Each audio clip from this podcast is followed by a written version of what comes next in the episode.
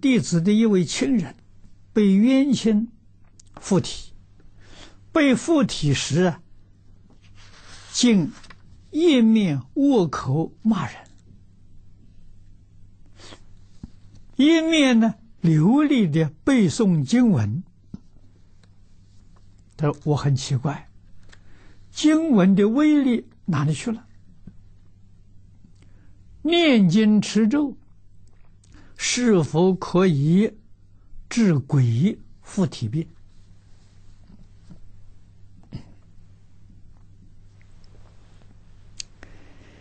哎，这个问题问的很好。经文确实有威力，可是它得有条件。如果没有条件呢？这个威力就没有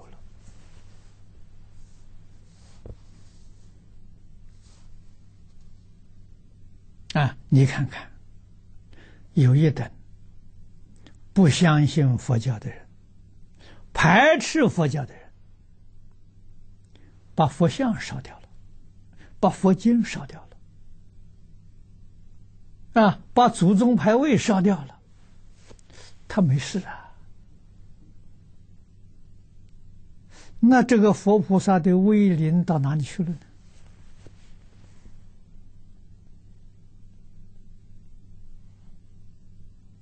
啊，所以我们要记得佛在经上讲的这一句话：“一切法从心想生。”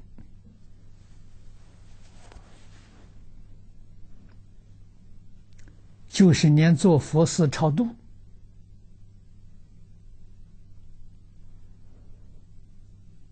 啊，超度靠诵经念咒啊！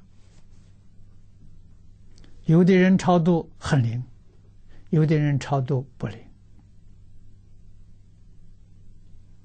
啊，经咒是一样的，念的声音没错，念的心不一样。一个是真诚恭敬心，那就起了效果。一个是有口无心，它就不起作用。啊，道理在此地啊，所以这是经跟咒啊，跟自己心能不能起感应道交的作用？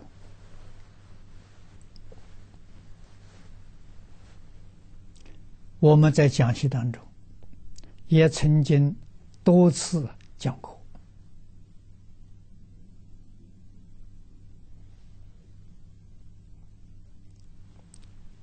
谭虚老法师给我们讲的故事，啊，这是真的，是他自己的事情。啊，他是中年出家，出家的时候大概将近四十岁了。啊，在没有出家之前，他跟两个朋友合伙开个小中药店。啊。有一个朋友也是他的同伙啦，学佛的，他喜欢念《楞严经》，每天都念，啊，而且呢，念了八年，所以他那个题目叫“八载寒窗读楞严”，一部经念八年呢。真叫一门深入啊，长时熏修啊！啊，他也不知道他自己的功力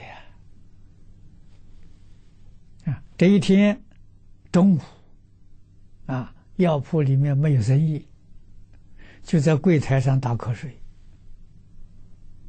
啊，这个刘先生是似睡非睡，哎，看到两个人到店里来了。啊，走进来了，走进来一看呢，他害怕了。啊，这两个人是他的朋友，跟他从前有过金钱纠纷，打了一场官司，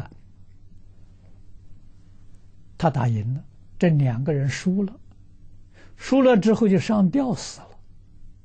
啊，死了以后他很后悔，啊，不应该为这一点钱呢断送两个人命。所以看到时候他们来的时候，心里想到这是鬼，这个不是人，他他他来来讨命的话，啊，就有点害怕。但是看到这两个人来说，态度很和善，啊，没有这个这个是是找麻烦的这个这种态度，啊，走进面前就跪在他面前，他就问他：“你们俩为什么事情？”说求超度啊，他的心就定了，啊，不找麻烦，求超度的。他说：“那你要我怎么超度你了？”他说：“只要你答应就行了。”那没事情，我答应你。这一答应呢。看到这两个鬼魂，踩着他的膝盖，踩着他的肩膀啊，就往上面去了，就升天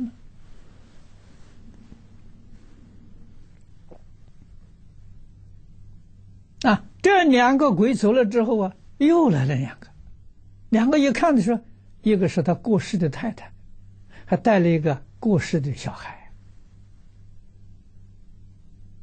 啊，来到面前也跪在地下了。问他来干什么？来求超度啊？他说行啊，超度可以啊。呃，怎么怎么超法？啊，跟前面讲的一样，只要你答应就行了。行，我答应你。看到他踩到膝盖，踩到肩膀，升天了。什么经也不要念，什么咒也不要念。啊，这是什么力量超度呢？是八载寒窗读楞严的功力。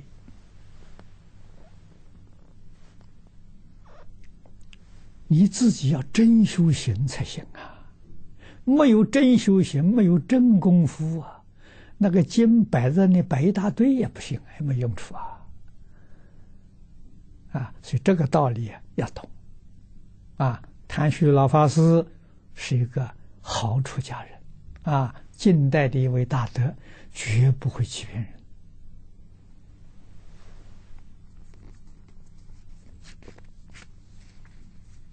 啊，所以经咒，不要说是经咒了，这个这对治鬼附体，只要你自己念佛的功夫好，念到清净心，你的冤亲债主不敢碰你。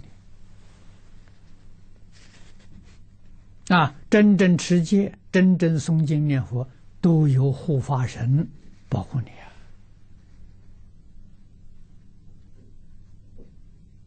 啊，啊这个谭老法师他一生的经验很多啊，可是你破这破戒了，啊，破债了，心里面起了自私自利了，起了贪嗔痴慢了，护法神就走了。往往在这个时候，冤亲债主找到你了，啊，这一类的事情。自古以来例子很多，